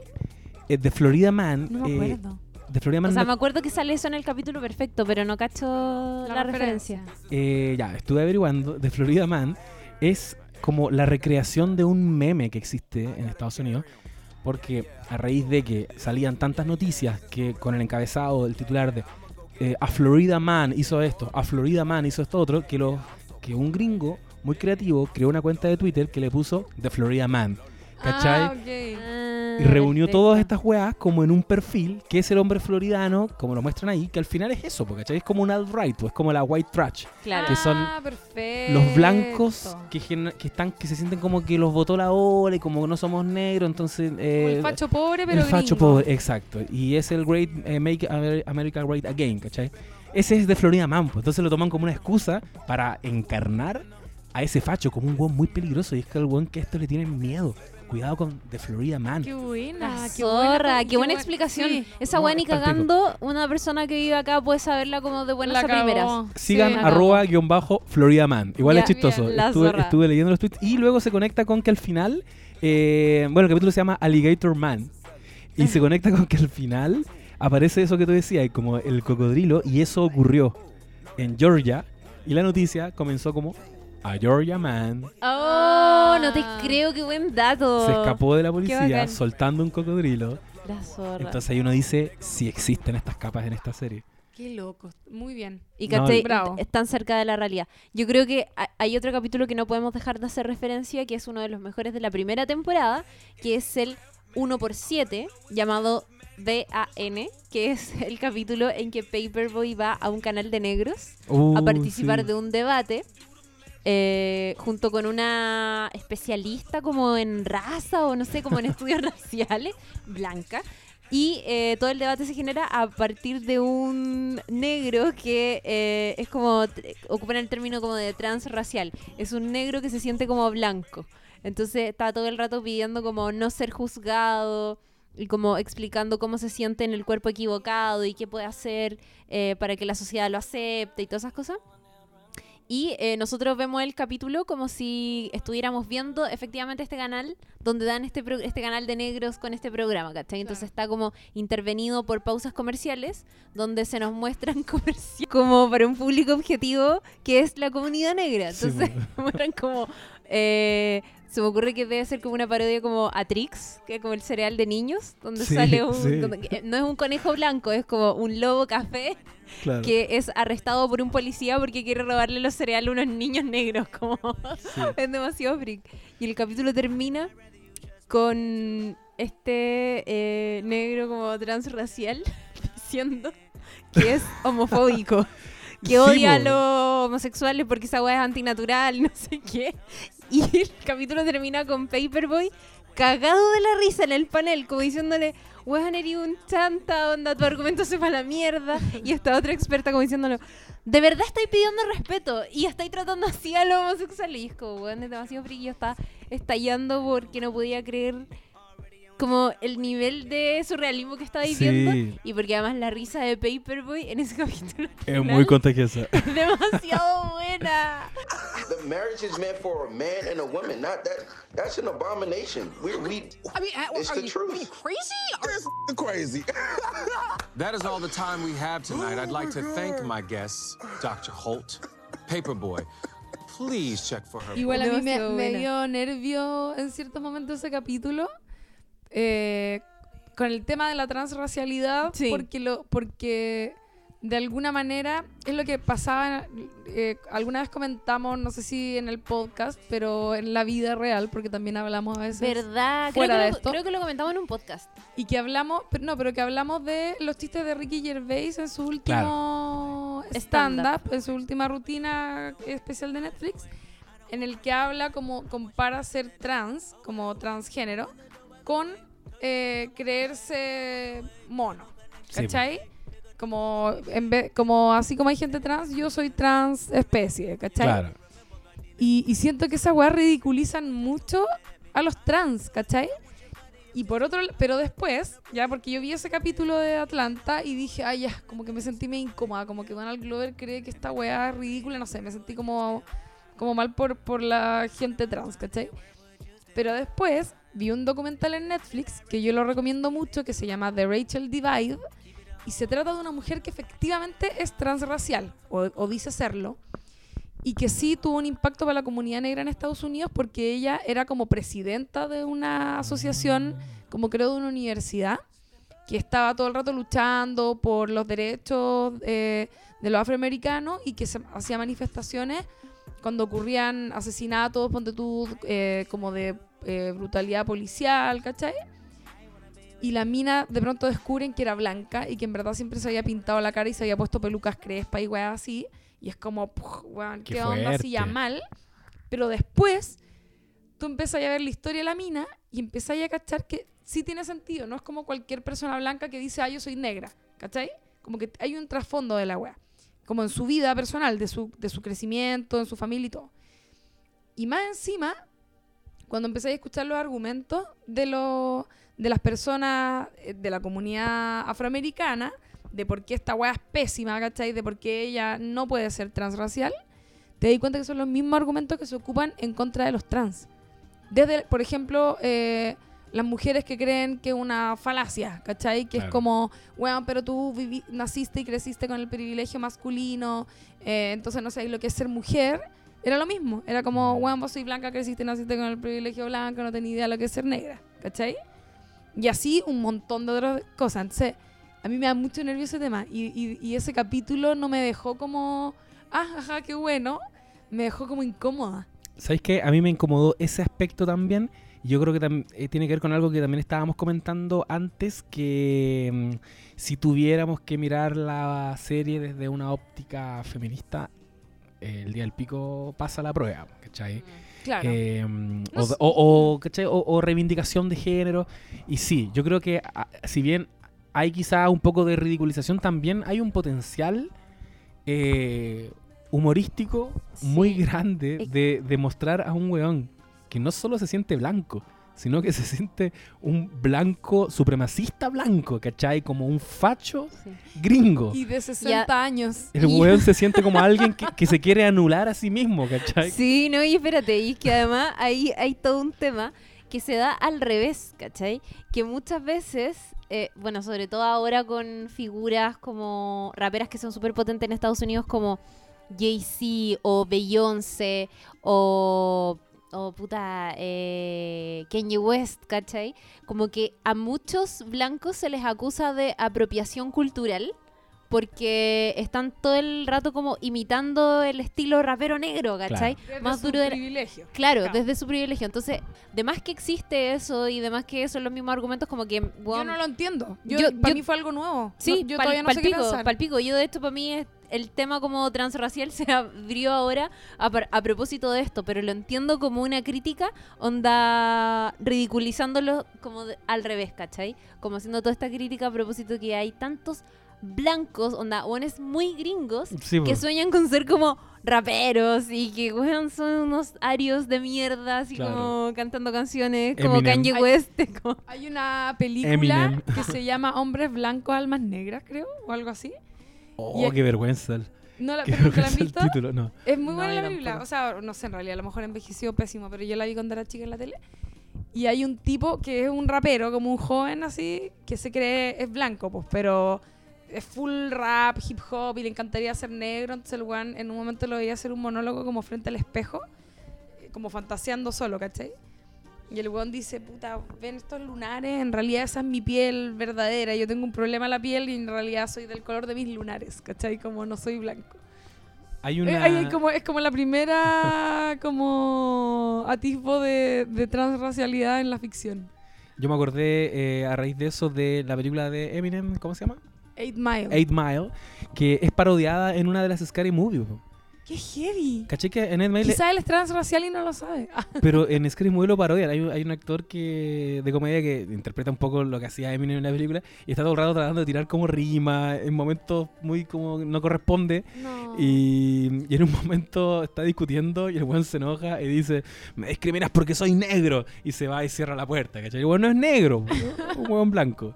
Entonces sí, pues está como esa eh, semillita cómica en este Sí, en la no, y- transracialidad. Y además que al final el chiste es que no solamente se cree blanco, sino que además se cree como... Sí, po, supremacista blanco, racista, po, Claro, ¿cachai? Un sí. facho, Un po. señor como se, de, De 60. de 60. esa es que la risa de Paperboy, por favor. Sí. Por favor, es un weón que está invitado a un panel y termina de lado, onda como echado en la mesa cagado en la risa. Es Oye, demasiado bueno. Una cosita que me que dijiste antes tú, José, eh, que habíais dicho antes como de que probablemente esta serie a lo mejor no superaría el test de Bechdel, por ejemplo. Ah, sí, te vi a notar algo. Dije, chucha, weón. Eh, no, no, no, pero es que tienes toda la razón. O sea, yo creo que si lo, anali- si lo analizáis como desde una perspectiva de género, probablemente, o sea, de hecho no supera, yo creo, el test de Bechdel, como que Van está todo el rato preocupada de, Mm. De Ern y, las, la- las conversaciones que tiene con su amiga a veces también están como eh, totalmente invadidas por, por el tema de Ern y, y de los hombres en general, o de Drake. pero pero eh, a mí me pasa otra cosa con Atlanta, que siento que es una serie que efectivamente sus protagonistas, sus personajes más importantes, a excepción de la polola, ¿cachai? Son hombres y en ese sentido como que muestra distintos tipos de masculinidades de las que uno ha visto en la ficción. Y esa weá a mí me gustó caleta. De hecho, el capítulo, el capítulo que van a tocar a otra ciudad y les puta, y van con este tipo que se cree guardaespaldas y es un saco wea y les terminan tijere cortando toda la ropa y Que van a la un campus universitario. Bueno, que esa weá es pero una locura. Eh, me gustó Caleta y como que terminé y, y- o sea, terminé de ver el capítulo y, me- y lo como que sentí mucho amor por estos weones. Siendo que en el capítulo como que este weón loco agrede una mina, es súper cuático. Pero eso está focalizado en un personaje que es un estúpido, ¿cachai? Y todos los otros eh, personajes que nosotros queremos, eh, Darius, Ern y Paperboy, viven su masculinidad de formas súper distintas a lo que di- distintas entre sí, pero además también distintas de lo que nosotros estamos acostumbrados a ver. ¿Cachai? Como Sí. Paperboy con esta mina que como que se le tira encima, pero él no quiere. ¿Cachai? Ern que está como también como preocupado de esta otra loca cu- cuando la empujan por la escalera, ponte tú, ¿cachai? Como tienen una forma de enfrentarse a las situaciones que muestran su relación con las mujeres, en estos casos que he mencionado, pero también de relacionarse entre ellos. Y como que yo veía las aventuras que tienen en ese capítulo y pensaba, weón, esto es como cuando uno ve así Stand By Me, ¿cachai? Como películas de Mm. cabros chicos, Sí. como, como, qué lindo igual. Y, y, y ahí como que ya me fui en una reflexión incluso como desde mi feminismo, que era como pensar, puta, los hombres con sus dinámicas de, dinámicas de hombres también son necesarias en, la, en el mundo, ¿cachai? Como que, porque hay hombres que son bonitos y son buenos y son, tienen como cosas de ellos como que son propias de su masculinidad y de su mundo masculino, pero que no es tóxico. A mí Sí. me hace mucho sentido eso que ¿Cachai? estáis diciendo porque de Qué hecho lindo. ese capítulo abre paso a los capítulos siguientes que describen mucho la relación que hasta ese entonces no habíamos visto, que es la relación que tiene el personaje de Ern con Paperboy, que se remonta a weas súper específicas que vivieron en la niñez ¿Verdad? y weas súper específicas que hacia el final de la temporada les toca vivir, que puta, creo que también deberíamos hablar de un, un Sí, poco tra- del tratemos del de. Porque antes de empezar este capítulo estuvimos viendo el capítulo final que Sí. hay hasta el minuto de, de Atlanta, porque no sabemos cuándo va a volver tampoco la serie. Eh, y, y es el capítulo en que ya definitivamente eh, Aaron tocó fondo, le está yendo mal en lo sentimental, le está yendo mal en lo profesional, está en una situación de incer- incertidumbre terrible, no sabe si va a poder volver a ver a su hija, eh, no sabe si Paperboy lo va a despedir. Y yo no está muy del lado de él porque la- el capítulo le pone muchos obstáculos a él como Sí, personaje. Yo creo que a todos nos abrumó un poquito cuando él llega al departamento porque tienen que viajar a Europa. Y les pide como, por favor, hagan sus maletas y nadie ha hecho nada, weón. Y es como, puta la weá, qué paja. Y él más encima tiene que hacerse cargo de la hija y tiene que ir a verle un colegio nuevo a la hija y una conversación como con la orientadora. Y, y está ahí todo el rato del lado de Ern y de pronto, eh, cuando le sale, cuando le, llega- le llega un mensaje de Van que le dice, eh, ¿sabéis que decidí que me voy a ir con, con eh, ¿Mi Lori? Con Lori, Ah, me, me la voy a llevar a la casa de mi mamá. Y ahí como que se desploma, se sienta y Darius, este personaje que aparentemente está tan desconectado de la Y que es un realidad, crazy freak, motherfucker. le dice, ¿qué te, ¿qué te pasa? ¿Todo bien? Y el güey le dice, no, definitivamente está todo mal. Y le cuenta, pues. Y después le pregunta, oye, ¿y Alfred me va a echar? Y Darius se manda un discurso maravilloso. De- primero le explica que si es que te va a echar, no te va a echar hasta que conozcas Europa. No te va a privar de eso, ¿cachai? Lo va a hacer allá. Eh, y segundo, eh, está ahí aprendiendo, ¿cachai? Y para aprender hay que equivocarse. Pero Alfred no quiere que te equivoques en él. Porque los negros no nos podemos dar el lujo de equivocarnos. ¡Wow, wow, wow, wow! Sí. Y ahí resume todo. Y ahí como que un poco me, me abstraje y dije, weón, tiene toda la razón. Y, y se conecta con el capítulo de la infancia donde la mamá le dice a Alfred como tienes que proteger a tu primo.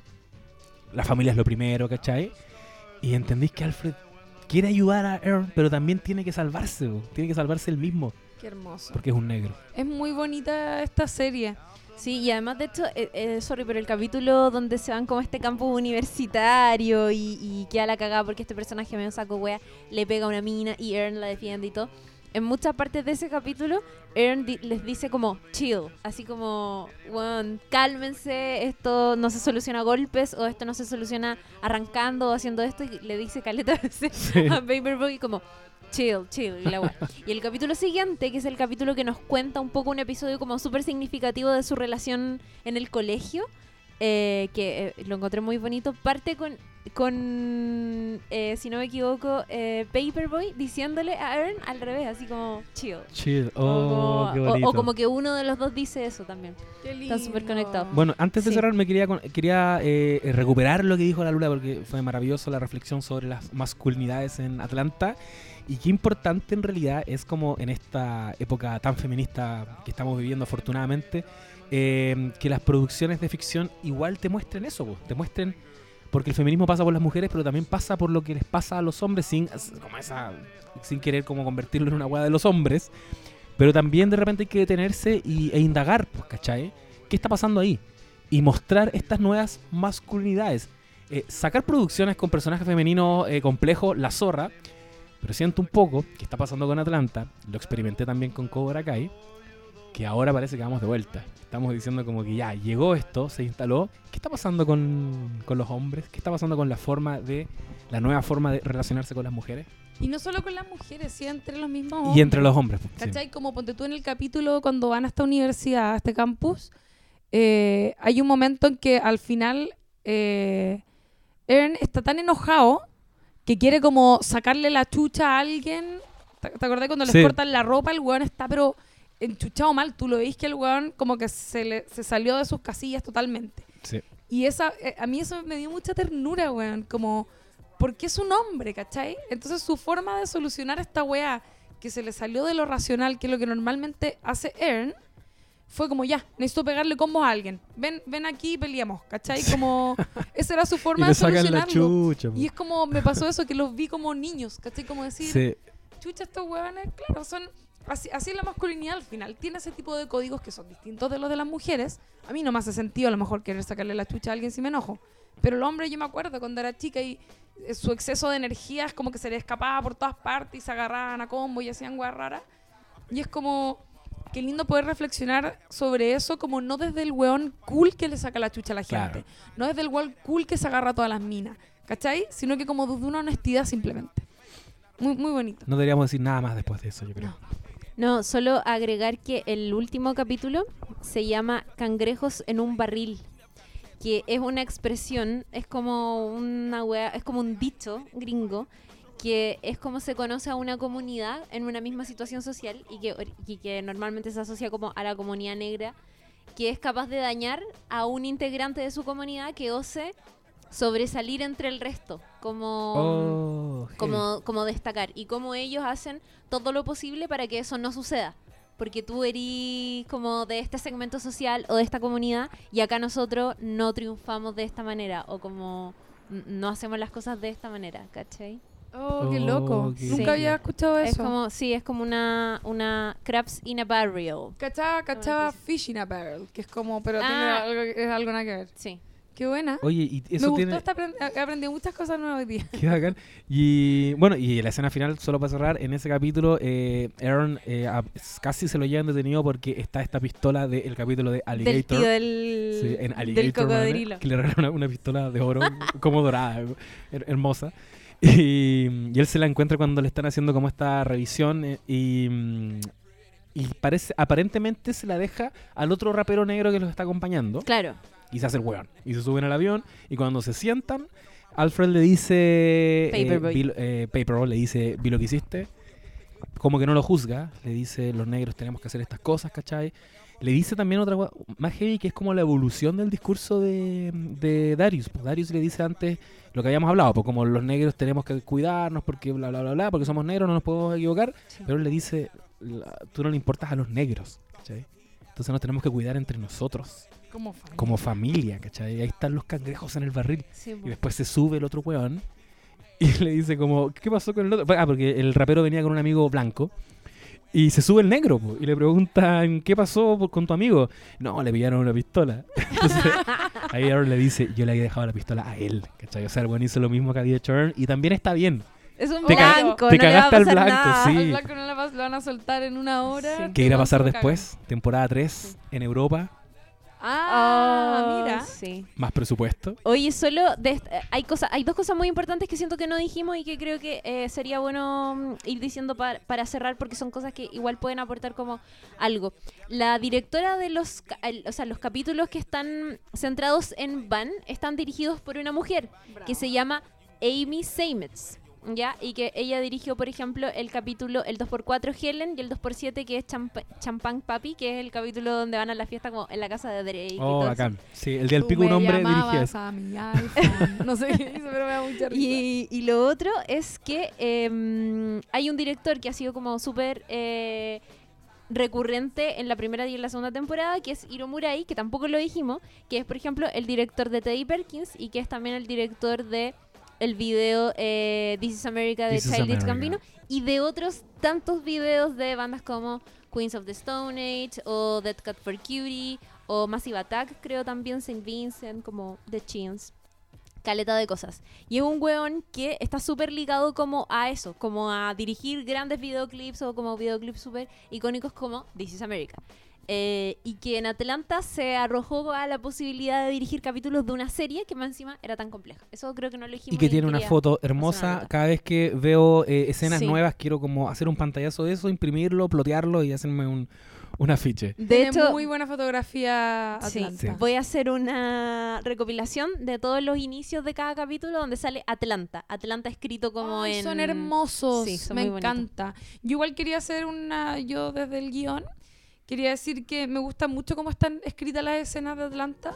Siento que la- como los tipos de conflictos que tienen y el estilo narrativo son, es muy particular, es, es único, ¿cachai? Y eso es súper bueno, porque obviamente en la ficción se repite mucho la fórmula y eso aburre, obviamente. Y por otro lado, es como que no estáis realmente innovando desde ese frente, que es la estructura, el cómo se escribe una escena, el tipo de humor que, que proponen. eh, lo encuentro genial. O cómo finalizan los capítulos. Yo creo que ¿Cómo eso también finalizan también? es un, es un valor súper importante porque a veces uno piensa como ya, obvio que va a pasar esto y no, no pasa eso. Sí. Pasa una wea nada que ver, que puede ser o terrorífica o muy dramática, muy deep o una wea como what the fuck, como auto invisible. Sí. Sí. ¿Cachai? Como Drake es mexicano. Claro. Drake es mexicano. con esa wea. Yo creo Oh, que Drake ustedes le cuenten a nuestra audiencia en qué otros proyectos están. Sé que la Lula regresó a la radio. Eh, Sí, tenéis que decirlo. Hoy he vuelto con el otro podcast en el que participaba que se llama A lo Solte. Hashtag Aplausos. A lo Solte. Aplausos. Estamos en New Radio eh, martes y jueves de 12 a 2. Yo estoy los martes, particularmente no, no me da para los dos días. Ahí Soy estoy solo los persona- martes. Sí, es que trabajo igual. Sí, Entonces me tengo que ausentar mucho rato y no puedo. Pero ahí hablamos de feminismo y cosas bellas. eh, así que escúchenos, porque es un gran programa. Y eso. No creo que no estoy en nada más. Yo a esa hora compito con Lula. Wow, Porque yo wow, estoy en la wow. radio de la Dios. competencia. De Real Competence, esta weá es TVN, Canal 13, eh, área dramática. Pero radio online. Sí, pero radio online. A la hora que la Lula, yo el otro día te dije que a la hora que tú estás ahí en el Alo Solte los martes, yo estoy siendo Patito Fres en el Caseritas de Sube la Radio. Exacto.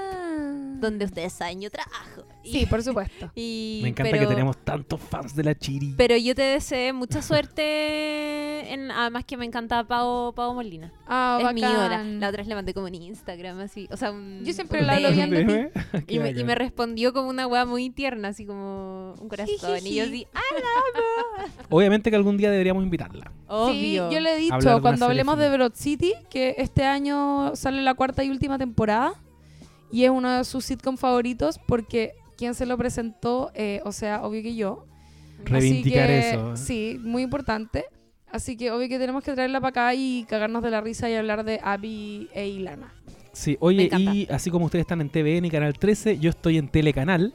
Me escuchan los días viernes en Hobby FM. Eh, ¿Verdad? eh, Winter is Here. Los días viernes desde las 6. Estamos hablando de Game of Thrones. Y vamos a estar hablando un año entero de Game of Thrones hasta que se estrene la próxima temporada. Sí, y de hecho este podcast se llama No sabes nada porque partió como un, Sí, po. un web show sobre cada capítulo de la última temporada de Game of Thrones. Y como íbamos a estar tanto tiempo sin GOT, había que rellenar con algo. Serie de la que deberíamos hablar también alguna vez. Cuando Seguro. vuelva como en No dos años más. po. O sea, cuando vuelva hacemos eh, podcast de cada capítulo. sí, po. Saludar ¿Estáis a- claro? ¿Estáis claro? Uh. O la competencia. No, no, ah, es que ah. hacemos un crossover permanente. ¿Con quién? hablas en Winter, Winter. is Here y nosotros hacemos un Ah, especial con la obvio, Chiri. crossover. No, crossover. Uh, oye, ¿la- ¿escuchaste la luna? no Pasó piola. ¿Qué dijo? Me está sacando acá. Como ya, ¿te No, gustó este con que Winter is Here? hace su podcast de Game of Thrones, nosotras pelamos los capítulos Ah, por bueno. nuestro lado. Eh, saludar también a gato Eh, bueno. Eso no va a ocurrir. Saludar a gato bajo Kake, ok, que, que se ganó eh, el premio en nuestro último sorteo y yo eh, negligentemente no le he mandado la weá y le dije, ¿sabéis qué voy a hacer? Hoy día cuando nos juntemos a grabar, te voy a mencionar. Y lo aceptó, Ah, muy bien. como una forma de redimirme. Qué bacán. Sí, eh, su disculpa porque me escribió a mí informalmente así como, Sí. oye, me gané una carta. Es que ahí me robaron el celular, entonces no, no estaba recibiendo los Hoy sí, mensajes. ha andado Sí, es acontecido este cabrón Sí, últimamente, así tantas que cosas, tantas ténganle cosas. paciencia, que él es el encargado de nuestra concursos. Yo soy el community manager. Cuando creen Es que está la. Lula o la Chiri detrás de... No, soy yo. El José. Sorry. Sorry Oye, y también un saludo a quienes suelen comentarnos los capítulos en SoundCloud. Eh, como por ejemplo, Medalla. Sí. Medalla que siempre escucha nuestros capítulos. O Juanita Paz. O Diego Arroz, que también estuvo comentando nuestro último capítulo eh, sobre la casa de papel. También está Kips. También está.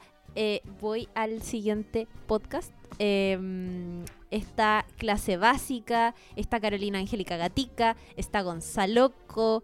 Está. Medalla de nuevo. Medalla de nue- Es que Medalla escucha todos nuestros podcasts. Pero sí, hay tantas personas que nos escuchan eh, siempre y eso me pone muy contenta y muy feliz. Sí, los queremos mucho y no sé si podemos decir de qué se va a tratar nuestro próximo podcast. Es que lo tenemos. Ah, sí, Estoy con. Angurri. Estoy con No, Angurri por hablar. Adelanta, adelanta. Lo dije en algún momento en este capítulo, lo dije en nuestro capítulo que hicimos crossover con VHS. Estoy rayándola con Cobra Kai. Hay mucho que decir al respecto. Si ustedes dicen como, ah, Cobra Kai, pero, pero es que Karate Kid. ¿qué- qué- qué me-?" No, hicieron otra wea. Estos locos entendieron la esencia de Karate Kid y hicieron una tremenda web serie con la que YouTube Red entró brígido en la pelea. Así que mientras no sale nuestro próximo capítulo, vean Cobra Kai para que estén Sí. preparados y puedan comentarnos. Es verdad, porque además hay solo una temporada hasta Una el temporada, momento. capítulos muy cortos. Capítulos muy cortos. Los dos primeros están en YouTube, porque es una serie de YouTube Red. Entonces los dos primeros están en HD, eh, en YouTube normal, para Sí. que puedan iniciarse. y después ya saben, pueden ir a su torrent favorito, Series Papaya. Series Papaya y, mm, y suscribirse. ¿Sabéis que yo parece que me voy a suscribir a YouTube? ¿Ah, Llegué en a ese nivel, sí. Oh, ¿en serio? Sí, ¿Qué Wow, más hay? eh, no sé. No, es que Pero te es como, enamoraste tanto y es como la primera ya- serie. Está acuática. Sí, es No, sí. buenísima. Yo he escuchado puras cosas buenas de Cobra Kai, así que el próximo capítulo entonces me voy a poner las pilas para que... Y además son una temporada. Están tan a tiempo de verla para que escuchen el próximo Sí. capítulo. Y se estrenó en mayo, así que está fresquita. Estamos sí, fresquísima. Ya amigos, eh, nos vemos entonces en el próximo capítulo. Para quienes eh, no han visto Atlanta, termínenla. Y no tiene sentido este mensaje porque obvio que van a escuchar este podcast cuando ya la hayan terminado. Así que filo. O pueden no, eh, pueden escucharlo sin haber visto Atlanta también y comentar cualquier Y cosa. mamárselo a Como, spoilers. hola, estoy escuchando esto. Eh, ya, pues, cerramos Una- entonces. Sí, un Sí. abrazo. Un abrazo fraterno. Adiós. Los queremos. Adiós. Bueno, que quiere hacer beatbox porque sí. Antes tú me llamabas al iPhone cuando necesitaba amor. Llámame al iPhone Cuando quieras esté, mi amor. Sé que cuando suene el bling, hay que pasar por ahí. Sé que cuando suene el bling, tengo que ponerme pa' ti. Desde que me fui, baby, tú empezaste a salir de rumba. Ahora te la da de mami chula. Te olvidaste de mí, no hay duda. Desde que me fui, baby, tú anda en el Mercedes con la Dolce. Me dije lo que hiciste anoche. Cuando saliste con tu amiga para el club, tú me tirabas por el iPhone. Cuando necesitaba amor, llámame al iPhone. Cuando quieras esté, mi amor. Sé que cuando suene el bling, yo tengo que pasar por ahí. Sé que cuando suene el bling, tengo que ponerme pa' ti. Desde que me fui, baby, tú, tú, tú. Ya casi no hablamos, no. Tú me haces sentir como el malo. Ese novio nuevo, cálmalo. Desde que me fui, baby, tú. Ando en el Mercedes con la Dolce. Me dije lo que tú hiciste saliste con tu amiga para el club. Tú me tirabas por el.